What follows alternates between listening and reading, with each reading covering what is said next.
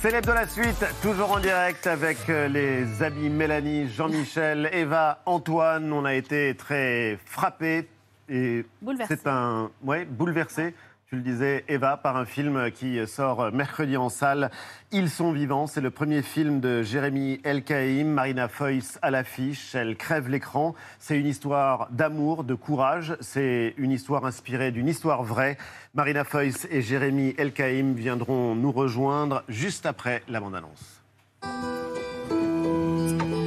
Ce dont tu as besoin, à mon avis, c'est d'un ami. Et quelqu'un qui veille sur toi.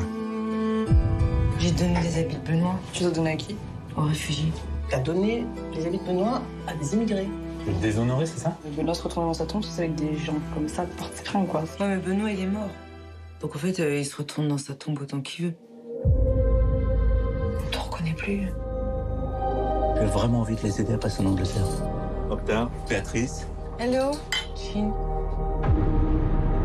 Tu penses que tu pourrais prendre le relais euh, dans deux jours? Chez moi Est-ce que tu vas à la jungle, mais tu ramènes pas de réfugiés à la maison Chez moi, c'est encore moi qui décide qui vient, qui part, d'accord? Il héberge des réfugiés chez toi J'espère que tu connais les risques. T'imagines qu'il t'arrive quelque chose?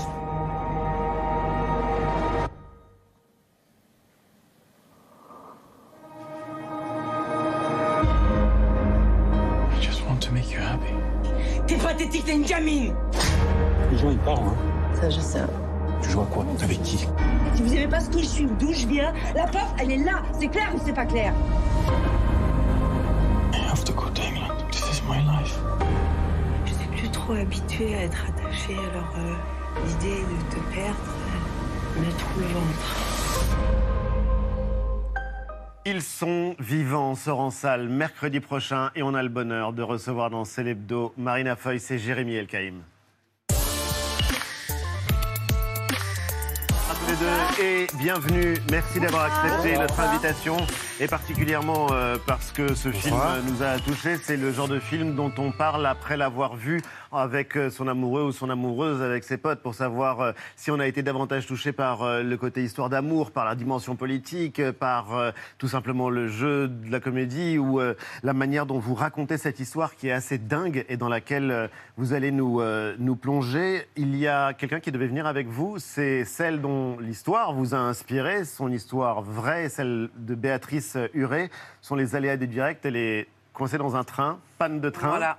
Béatrice Huré, c'est Ben, Béatrice Surès, c'est elle dont on raconte l'histoire. Elle a écrit un livre qui s'appelle Quel est mon amour? Et c'est ce livre-là, ce récit, qu'on a adapté euh, au cinéma. un livre euh, qui euh, était déjà très fort. Et pour le dire très simplement, pour le raconter très simplement, c'est l'histoire vraie donc de Béatrice Suret qui, euh, elle, euh, était sympathisante Front National. Elle vit dans le Nord-Pas-de-Calais. Elle tombe amoureuse d'un réfugié iranien à Calais et elle va tout faire pour l'aider à traverser la Manche. Et malgré les risques, malgré les poursuites judiciaires, il y a une histoire d'amour, il y a aussi tout ce qu'on peut imaginer comme euh, tension, comme euh, euh, engagement derrière. L'histoire, elle est incroyable et vous, elle vous a saisi d'emblée.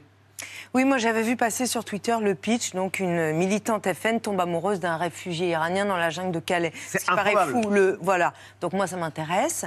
Euh, j'ai demandé, euh, je me suis procuré le bouquin et j'ai rencontré Béatrice assez vite, sachant qu'elle avait beaucoup de propositions. Il y avait beaucoup de gens qui voulaient euh, euh, Adapter. adapter son histoire parce que c'est vrai que ça mêle et l'intime et le politique et que c'est un, c'est un grand récit. Il y a suffisamment de romanesque pour avoir envie de faire un film. Et puis c'est aussi un endroit où raconter, euh, j'allais dire, euh, la crise. euh, enfin. Parler de crise migratoire, c'est un choix de Ouais. vocabulaire. Disons parler de la question de l'exil, qui est une Et de la question qui, vie, moi, me touche, et des de risques que prennent ces hommes, Voilà. euh, parfois ces femmes qui euh, veulent traverser euh, la Manche. Vous êtes coproductrice du film. Non, en pas plus. du tout. Ah non. Non Non, Bah, non, écoutez, tout le monde euh, dit que vous êtes euh, Ça va, engagé au point de vouloir tout porter.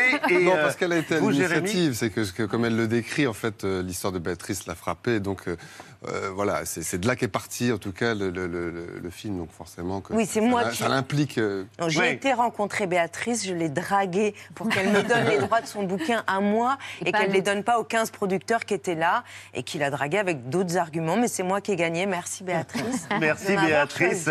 Et du coup, ça fait un film extrêmement fort, Eva. Euh, moi, j'ai été bouleversée. Bouleversée par ce film, par la rencontre de ces deux personnages que tout oppose. hein. Donc, on le disait, Béatrice que vous incarnez, Marina, euh, aide-soignante, euh, veuve d'un policier, donc militante FN et euh, qui vit à Calais, et qui rencontre donc Mokhtar, un réfugié iranien, euh, qui tente lui de survivre euh, dans la jungle de Calais. Et puis, il suffit d'un regard entre eux. C'est vraiment le coup de foudre, comme on peut l'imaginer. Mais ce qui m'a aussi touché, c'est que le film il raconte euh, une réalité qu'on connaît pas ou qu'on connaît si peu, qui est celle euh, du quotidien euh, de ces personnes réfugiées dans cette, zone de Calais, et qui prouve surtout que nos préjugés nous poussent, nous amènent quand même à une forme d'intolérance extrêmement forte. Et sincèrement, quand le générique de fin défile, moi, il n'y avait qu'un seul mot qui m'est venu, c'était le mot de merci. Merci à vous deux, évidemment, parce que vous portez le film. Merci à Béatrice euh, pour tout ce qu'elle fait. Et euh, je sais que vous avez beaucoup échangé avec elle pour, euh, pour capter son regard aussi, pour être le plus fidèle possible à son histoire. Mais comment on fait pour être fidèle à une histoire et en même temps avoir une, sa propre vérité En fait, ce qui est, ce qui est récit. Ouais, et en faire un film de cinéma. J'aime Ouais. assez ce que vous dites quand vous dites euh, les personnes réfugiées, parce que déjà, en fait, ça commence là, ça commence avec les, Ouais. les mots qu'on met sur ces histoires-là. Un des mots, moi, qui m'a touché quand on en parlait au début avec euh, Marina, c'était l'idée que une personne exilée est une personne qui existe. Mais qu'est-ce que ça veut dire une personne qui existe? C'est une personne désirante, une personne faite de complexes, faite de, de paradoxes. Et le film, au fond, il est, il est piégé en réalité. C'est-à-dire que là, on raconte euh, en deux mots. euh, Vous l'avez piégé parce que non, il, vous il l'est, je pense qu'il l'est en lui-même piégé. C'est-à-dire que l'histoire en elle-même, elle, elle peut conduire à tous les endroits à être dans les écueils de ces histoires-là, c'est-à-dire avoir une opinion tranchée comme elles le sont aujourd'hui, c'est-à-dire à dire il y a du blanc, il y a du noir, on sait très bien de quoi on parle. Euh, moi, un des trucs auxquels je me suis attelé, c'est précisément de ne pas tomber dans cet écueil-là, c'est de, de me dire, bah tiens, le cinéma, c'est le lieu de la complexité, comme peut l'être le lieu de la littérature. Qu'est-ce qu'on fait? Ben, On va essayer de, faire le de choisir le, le courage de la nuance, de raconter qu'il y, a- il y a des aidants qui agissent avec la- des volontés qui sont un peu individualistes étrangement, qui viennent s'épanouir. On peut s'engueuler dans une association qui vient en aide aux réfugiés, justement, que euh, la vie est complexe, qu'il y a la dimension du corps aussi, qui est extrêmement importante, du désir, parce que c'est aussi une histoire d'amour. Bah, c'est la seule langue qui parle couramment tous les deux, en fait. Oui. La- oui, oui. euh, parce que, euh, comme vous le disiez, euh, tous les opposent, mais la rencontre, elle va, elle va être fulgurante et aussi brutalement que- que- que- qu'ils se rencontrent. Ils vont se donner du sens l'un à l'autre. Et, et, la- et- et je veux dire, c'est l'histoire d'un parcours. Moi, je salue le, le courage aussi de Béatrice parce que s'engager, comme le font les gens dans les assos, ça demande beaucoup de courage et tout, mais elle, c'est le parcours intellectuel qu'elle fait. Ouais, et moi, je idéologique. connais pas tant de gens qui se remettent en question si fondamentalement, juste parce qu'une rencontre va les bouleverser. Et être capable d'être bouleversé par une histoire qui n'est pas la sienne, par une réalité qui n'est pas la sienne, et, et- et- et changer de manière de penser, s'adapter. Il y a une définition de l'intelligence qui est, qui est la faculté à s'adapter. Et Eh ben, faire la trajectoire dans ce sens-là, c'est encore plus rare et on va en parler justement juste après vue.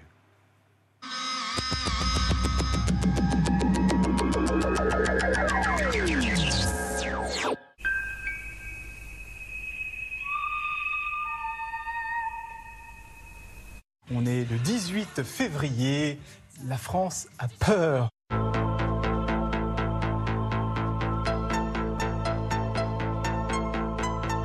D'importants dégâts redoutés dans le nord-ouest où la tempête Eunice a commencé à souffler. On attend des vents jusqu'à 150 km/h. Pour les promeneurs, presque impossible de se déplacer par endroits face à la force du vent. Moi, je suis comme euh, un marin vendéen. Quand le vent est contraire, eh bien, je continue et je ne dévie pas de mon cap. Et c'est toute l'Europe du Nord qui est touchée par cette tempête Eunice, de la Grande-Bretagne jusqu'à l'Allemagne. En pleine alerte rouge à Londres, certains avions affrontent la tempête à leurs risques et périls. On imagine la frayeur des passagers de ce vol lorsque le pilote doit remettre les gaz pour éviter un atterrissage en catastrophe. Après la vie, le temps. Ouais, ouais, ouais, ouais. Après la pluie, le temps. Sur les routes anglaises, plusieurs poids lourds comme celui-ci n'ont pas résisté à la force des vents. Scène impressionnante dans la capitale où des piétons sont traînés à terre par la tempête. Eunice est la deuxième tempête qui balaye le nord de l'Europe en 48 heures après Dudley. Hier déjà, Image impressionnante dans ce ferry à Hambourg en Allemagne, face à une mer démontée. Soudain, les vitres cèdent sous la force des vagues. Là, chers amis, un pur moment de bonheur. Imaginez-vous plonger dans votre spa personnel à la maison, bénéficier de tous les bienfaits de l'hydromassage. Ce soir, l'Europe déplore au moins six morts suite au passage de la tempête Eunice. Euh, les vents se dirigent désormais vers l'est du continent. Situation confuse à la frontière ukrainienne où des tirs d'artillerie ont été échangés une nouvelle fois ce matin. Les États-Unis s'inquiètent d'une attaque imminente de la Russie, ce que Moscou dément. Nous serons direct sur place avec nos envoyés spéciaux. Oui, nous sommes depuis euh, ce matin dans ce village à 2 km de la ligne de front. Et oui, nous entendons régulièrement des bombardements, des tirs d'artillerie. À travers nos exercices militaires conjoints, nous avons convenu de prendre les mesures nécessaires pour assurer notre sécurité, alors que les activités des membres des pays de l'OTAN ne cessent de s'intensifier à nos frontières. Nous déploierons non seulement des armes nucléaires, mais aussi super nucléaires.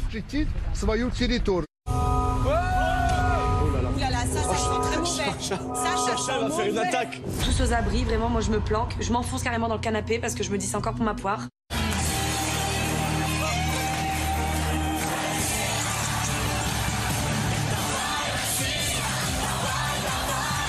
Et l'équipe de France s'est trouvée une championne. C'est bleu, c'est blanc, c'est rouge, c'est du grand bonheur. Ici, à Yangjiakou, avec un coup de tonnerre, un coup de génie, un coup en or, signé par Justine Brézard-Boucher, championne olympique de Master, devant les stars norvégiennes. Il jette l'éponge. Florian Philippot retire sa candidature à l'Élysée.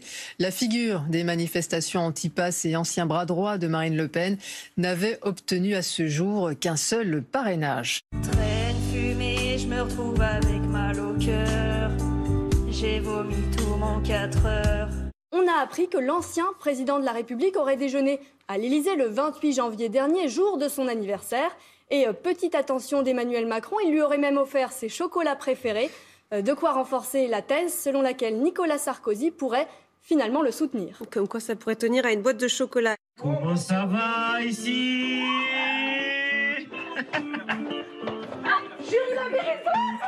Comment tu vas Ça va et vous Et toi, comment tu vas Ouais Alors on va chanter ensemble. On va chanter ensemble. Comme Zinedine Zidane face à l'équipe du Brésil. Ce soir, je me souris, même Monica Bellucci. J'ai senti le grand gamin, ce soir, je suis de la ville. J'ai mis mes petits beaux tissus à peine les paradis. Il est admiratif des vainqueurs de l'histoire. Mais quel qu'il soit. Quel qu'il soit, même Quel qu'il soit, exactement. Et euh, c'est le seul Le homme vainqueur a toujours raison. Le vainqueur a toujours raison parce que c'est totalement darwinien, le monde de Zemmour. Euh, Il y a les dominants et les dominés. Euh, vaut mieux être euh, parmi les dominants. Euh, et il assume complètement que c'est une lutte à mort entre les peuples. Je sens que je vais briller. Ce soir, je marche sur l'eau. J'ai l'impression de planer. Avec nous.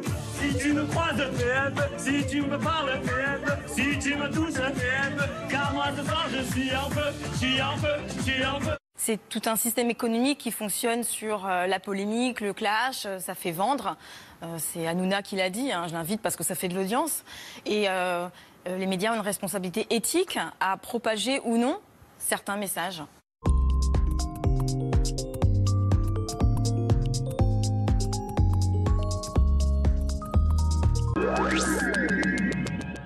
De retour en direct sur le plateau de Célébdo avec Marina Foïs et Jérémy Elkaïm pour Ils sont vivants, film formidable qui sort au cinéma mercredi prochain et qui raconte, euh, et vous le disiez Marina juste avant le vu, qui raconte avec beaucoup de justesse l'évolution de votre personnage, un premier pas qui va en entraîner un autre et que vous suivez justement, j'allais dire, euh, à hauteur de femme, en tout cas vraiment de manière euh, extrêmement euh, affective ou humaine et sans, euh, sans vouloir en faire un film à thèse, ce qui est très important. Et ça, le changement de votre personnage, pour le coup, il n'est pas facile à comprendre, notamment pour les proches. Surtout pour les proches de Béatrice qui assistent à, ces- à cette évolution, qui en plus n'arrive pas vraiment du jour au lendemain, parce que c'est pour ce que tu disais, c'est assez, c'est pas étape par étape. Il y a une sorte de, de, de, de- de réveil, mais qui est très naturel, petit à petit, qu'on peut qu'on suit bien dans, dans le film.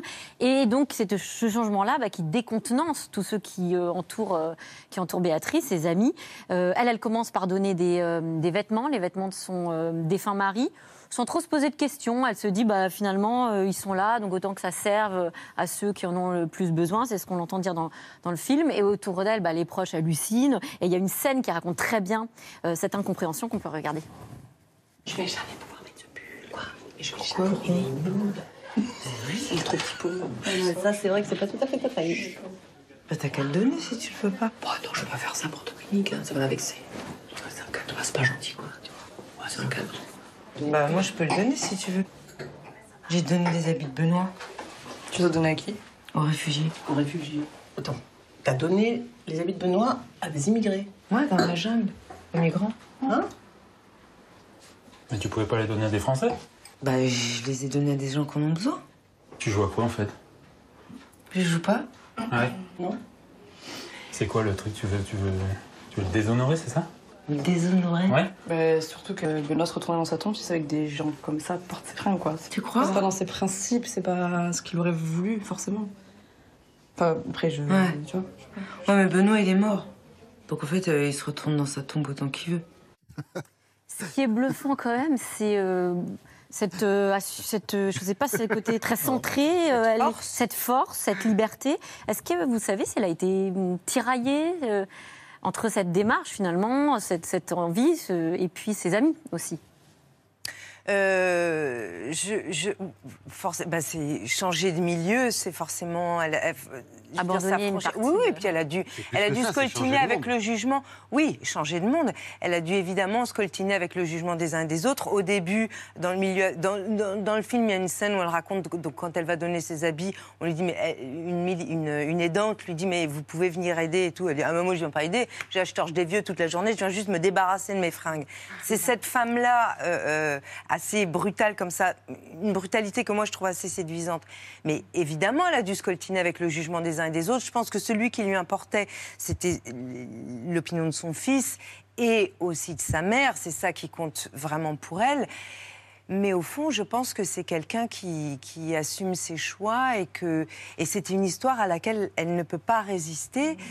Et la vérité, c'est que je crois que ça fait 4-5 ans aujourd'hui que Mokhtar est en Angleterre, il attend ses papiers. Là, normalement, il devra avoir l'autorisation de se marier dans les mois qui viennent. Et dès qu'ils seront mariés, lui viendra vivre Oui, en parce que ça, c'est dire, l'heureuse annonce. euh, Et c'est lui, donc, Mokhtar, qui a réussi à traverser la Manche et à rejoindre l'Angleterre. Ils sont toujours ensemble. Il y a, il y a quelque chose d'universel euh, qui, qui lui arrive à Béatrice, qui est que euh, elle, elle- elle vient de- de- d'enterrer son, son défunt mari, comme vous le disiez. C'est c'est un déplacement des lignes qui est absolument colossal. Enfin, à la faveur d'un d'un accident de la vie de cet, cet ordre-là, Il des choses bougent en nous, des choses se, se déplacent, euh, aussi bien des valeurs. Et je pense que c'est une mue qui l'a conduit effectivement à, à avoir ses rapports, son, tout, tout, tout le paradigme de son existence qui, qui, qui- qui change et qui s'évolue et qui est un peu mystérieux. Il y a aussi une part de mystère, je pense. Dans l'extrait qu'on voit, euh, à qui sont donnés les vêtements? Bah, À ceux qui en ont besoin.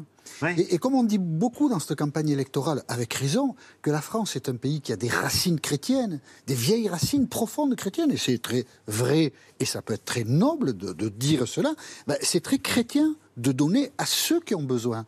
Et donc on peut être porteur d'une idéologie politique qui vous met à distance de ceux qui en ont besoin, mais au fond vous retrouvez la vérité de ce que vous êtes en donnant des habits à ceux qui en ont besoin. Donc euh, c'est assez beau en fait. Et ça, voilà, ça doit faire réfléchir, ça, ça peut Et ça écarteler. fait réfléchir. D'ailleurs, ce qui est assez frappant, c'est que par rapport à Béatrice Huret, enfin, c'est vrai que vous, vous avez atténué le côté politique, proprement politique, en tout cas, de l'engagement, de la proximité euh, euh, avec le, le- le Front National dans le film. C'est un effet de contexte aussi, qui fait qu'on peut voir le film comme un film euh, qui euh, bah, s'engage, ou en tout cas alerte. euh, tout simplement sur notre manque d'humanité Oui, disons qu'en tout cas, enfin, c'est vrai que moi, un des trucs dont j'ai déjà parlé, mais qui est que on est dans une société qui est ultra polarisée, avec encore une fois des gens qui partout, tout le temps, sont là pour nous donner des leçons.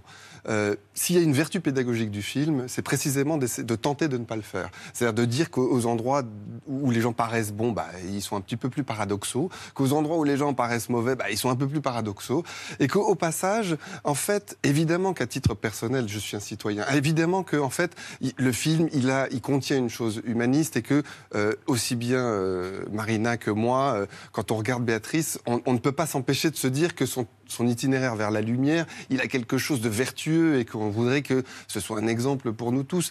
La question qui nous est posée dans cette crise des réfugiés, je dis bien des, réfugiés ou des personnes exilées, mhm. c'est quand même de se poser la question si on est prêt à accepter de regarder ces gens mourir, vivre dans une, absence de dignité totale au quotidien, et que c'est ça la question qui nous est posée. Un point, c'est tout. Enfin, l'idée selon laquelle on voudrait les, culpabiliser ou essayer de comprendre quelles sont les raisons de leur départ sans se mettre à leur place, je veux dire, les gens qui les, critiquent font cette chose-là, c'est-à-dire de ne pas se mettre à leur place, de ne pas se demander qu'est-ce qu'on fait quand on part d'un endroit. On le fait jamais de gaieté de cœur. Depuis le, début de, de, la rencontre, Mokhtar avait un projet, vous l'avez dit, euh, Marina, c'était rallier l'Angleterre. Béatrice va l'y aider. Mokhtar tente de rallier l'Angleterre à plusieurs reprises, d'abord caché dans des camions. À chaque fois, c'est un échec. Et il décide finalement de euh, tenter de passer par la mer. Et c'est là que Béatrice va, va l'aider, malgré l'angoisse. Elle le raconte hein, d'ailleurs. J'arrêtais pas de regarder côté français euh, les journaux pour voir où il en était. Et puis j'ai commencé à éplucher les journaux côté anglais. Et à 18h, un article qui tombe. On vient de récupérer trois Iraniens traversés en bateau. Et là, je me dis, ça y est, c'est bon, ils sont sauvés. J'ai fait ouf, euh, écrit-elle. Un soulagement qui donne son titre euh, au film. Ils sont vivants, même si le titre ne se résume pas à ce, soulagement. C'est une scène absolument euh, bouleversante. Comment vous vous y êtes préparée, Marina? Je ne sais pas très bien comment je me prépare au film, moi, cette question. La douleur de l'exil, certainement une partie de mon histoire, puisque moi je viens d'une multi-immigration euh, très différente de l'histoire des exilés, parce que c'est des gens qui ont immigré en ayant des papiers, puis une immigration un peu bourgeoise. Mais je pense que le fait d'être déraciné, puis je, viens d'une famille juive, donc j'ai des gens qui se sont cachés, etc. Mm. Mon empathie vient certainement de là. J'avoue que moi j'ai du mal dans un pays comme la France, et ça rejoint un peu ce que vous disiez tout à l'heure, qui est un pays euh, où les gens sont très attachés à leur pays, à leur terre, à leur culture, à leur région, à leurs valeurs j'ai beaucoup de mal à ne pas comprendre qu'on n'ait pas spontanément cette empathie pour ces, pour ces histoires si douloureuses, qu'on ait à se poser la question de pourquoi ils partent alors que c'est évidemment une question de survie, que personne ne s'arracherait volontairement à son pays, sa, culture, sa famille. Moi, j'estime que pourquoi ils partent, immigration politique, économique, euh, religieuse, ça les regarde, ça ne me regarde pas. Je n'ai même pas besoin qu'on me justifie. Je, je sais, on sait que la décision de partir est très douloureuse. On sait qu'ils peuvent arriver ou pas, que tout est dans le ou pas. Donc en fait, je n'ai pas besoin de... C'est comme ça, c'est quelque chose, je crois, qui me touche euh, et qui me touchera toujours. Oui, mais dont vous avez voulu faire un film de cinéma. Non, mais c'est vrai, parce que c'est important de le dire, c'est pas un documentaire. Ah non, mais euh, c'est tout bête, mais, en l'occurrence, parce qu'en fait, vous, vous avez vraiment un rôle de composition où, par exemple, dans les scènes d'amour, euh, bah, vous engagez euh, corps et âme, vous la filmez d'ailleurs avec beaucoup de sensualité. Enfin, c'est du cinéma, quoi. Oui, oui, mais, mais, oui, mais justement, la vertu du cinéma. Je me souviens qu'à l'époque, il y avait déjà une crise migratoire, je crois que c'était sous Hollande, et j'avais entendu je ne sais pas quel candidat, je crois de gauche, qui s'adressait aux gens en disant Je comprends que vous ayez peur. Et moi, j'avais envie de dire Non, pas je comprends.